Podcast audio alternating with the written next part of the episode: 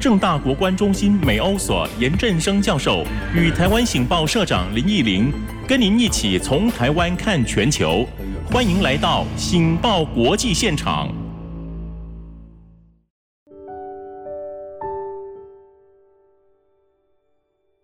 欢迎再回到《醒报国际现场》，我是主持人台湾醒报社长林依林。我们继续跟正大国关中心美容所研究员严正生教授来讨论第二个国际议题，就是亚美尼亚跟亚塞拜然终于停火了，而这中间的一个中间人。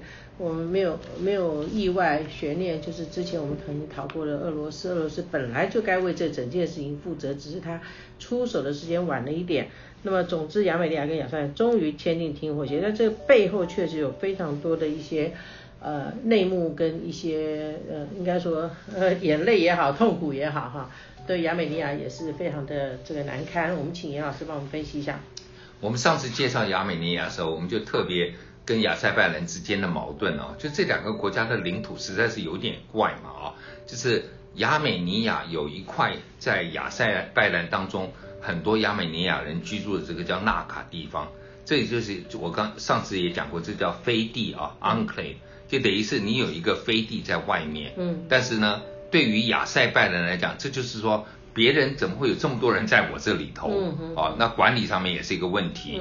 那同样呢，亚塞拜然也有一块飞地在亚美尼亚的西边，等于也不跟他的领土接壤啊。我用过的例子可能就是说，譬如西柏林，嗯，啊，以前属于西德嘛，嗯，但是呢，根本就在德东德中间，对，然后你靠一条高速公路进去，靠一条路进去，那那个西柏林就就非常。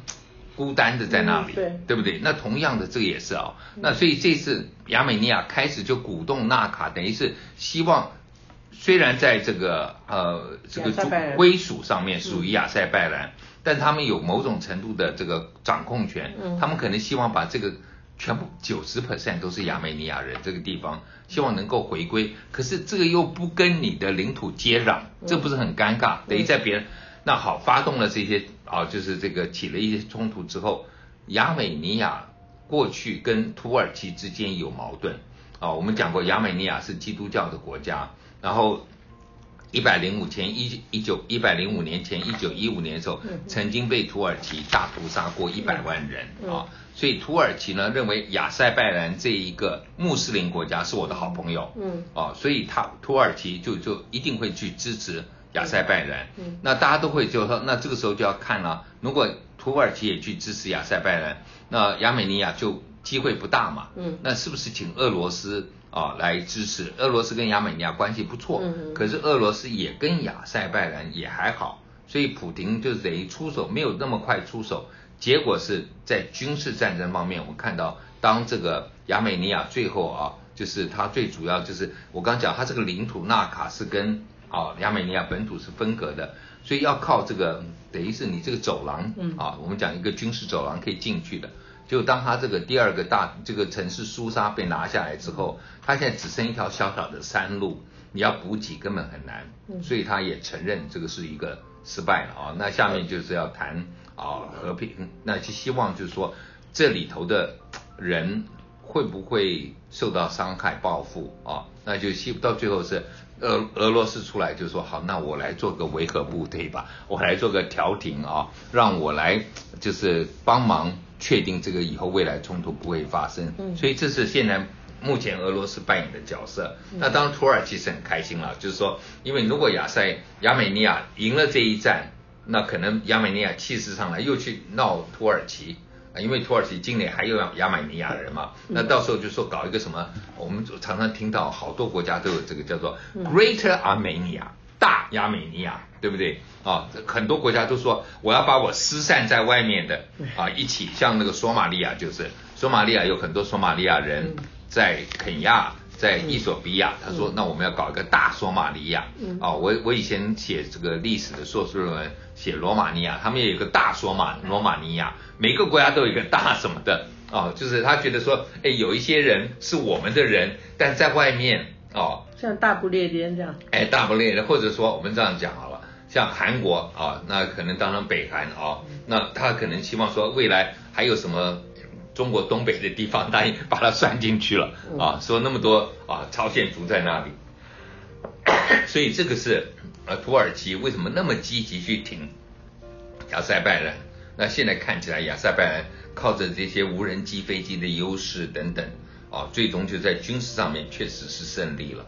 那胜利之后，等于亚美尼亚也含泪妥协，含泪妥协，奋勇一战，结果没有达到目的。但至少我觉得你不会面临到所谓的种族灭绝嘛。对了，啊，因为俄罗斯老大哥出手了。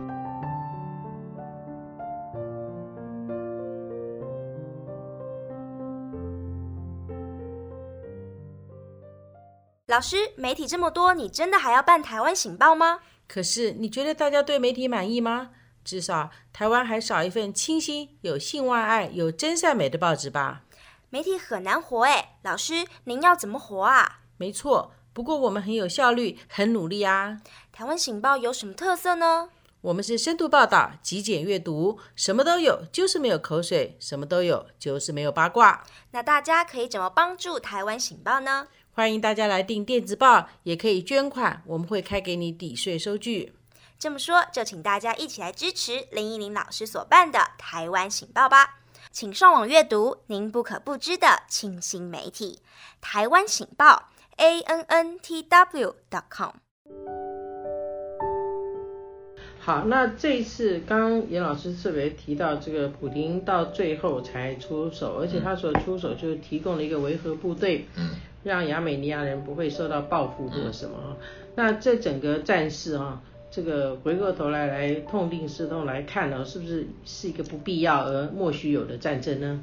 我觉得这个就是很尴尬，就是这个本来我上一次也提过，就是你亚美尼亚啊，你的西边有一块亚塞拜然的飞地，对不对？那个属于亚塞拜然，可不可以做个领土交换啊？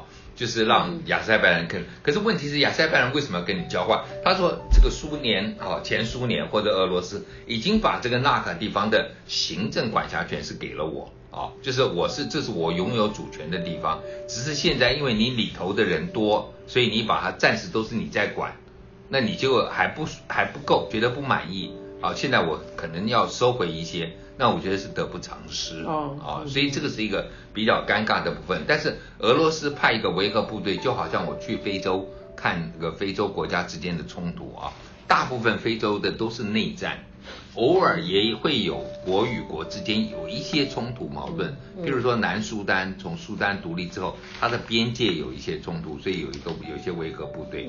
但是维和部队通常就是双方同意了，那这次看起来亚美尼亚。也同意嘛，就是呃亚塞拜然也同意，就是好。虽然我今天占了上风，可是你苏联老大哥要进来，我就接受你，让你来做一个维和部队。至少就是我我我已经胜利了，那我保住了我的这个纳卡这个地区。虽然人还是亚美尼亚人，也没改变什么，对。但是至少我是在这一方面，就是主权上面不会受到再大的挑战。那至少俄罗斯也承认这一点。那亚美尼亚这个我们讲就是说。有一点点是一个，呃，以卵击石一样，不能说是以卵击石，就这么英勇抗奋战的结果，实力还是有些差距嘛。那你就要想想说，到底以后啊，还要不要再做这样的举动啊？我觉得这个都是每一个想要就是获得独立也好，获得国家承认也好，或者拿回一些领土。所要做的事情啊，也就是说他自己要有一定的把握，如果没有十足的把握，奋力出击也是灰头土脸。我我就还是用我最熟的例子芬兰做一个例子。那芬兰其实在独立的时候，它有很多土地是被俄罗斯一块一块切掉在东边。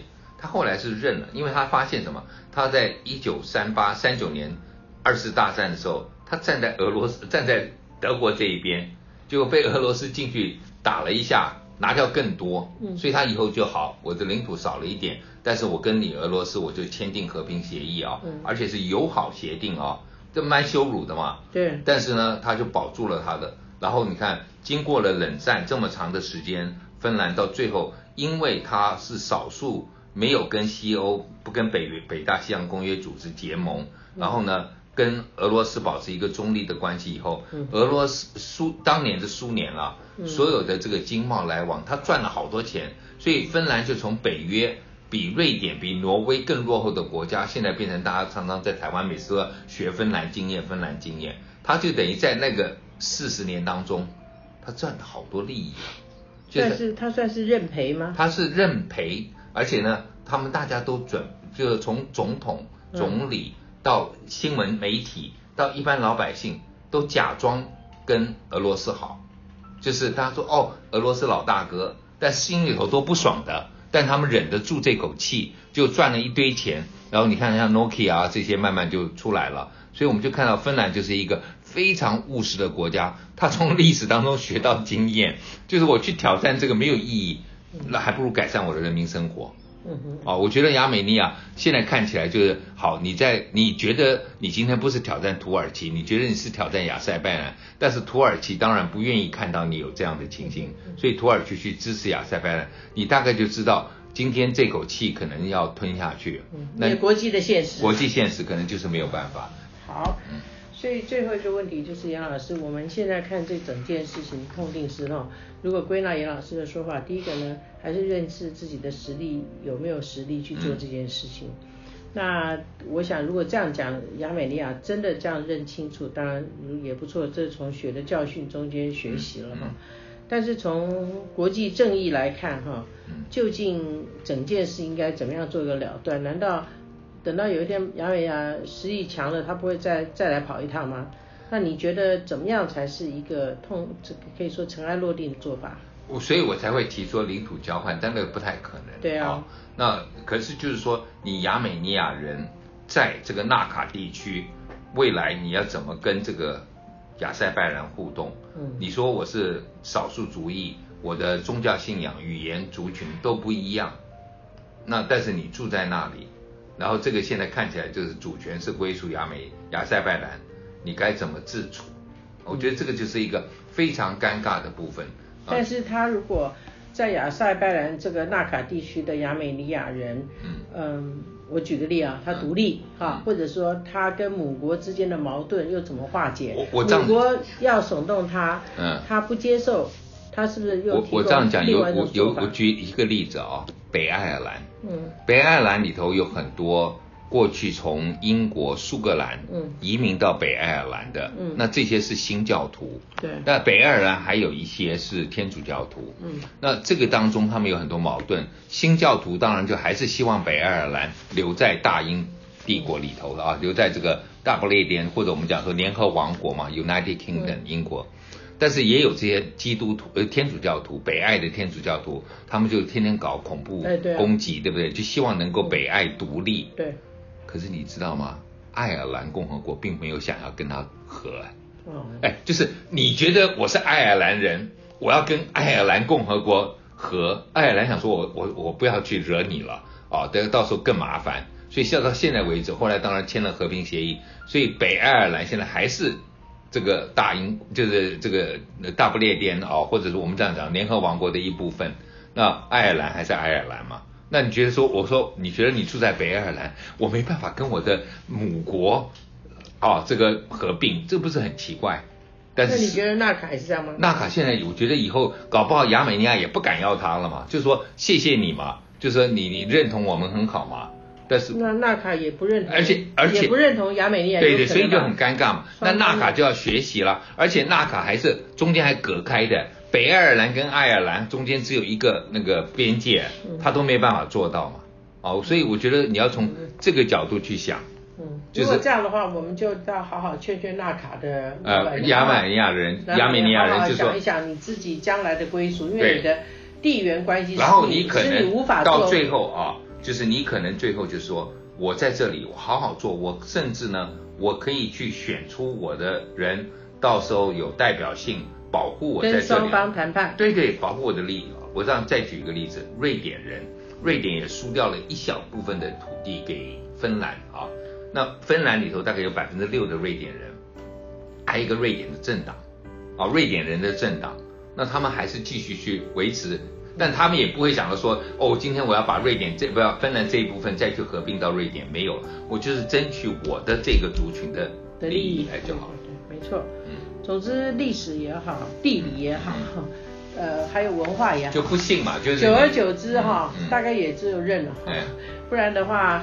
血缘归血缘，文化归文化。到那那那时候我们在讲，那墨西哥以前拥有加州，拥有亚利桑那，也有新墨西哥，也有德州，都被美国拿走了，对不对？那你就认了。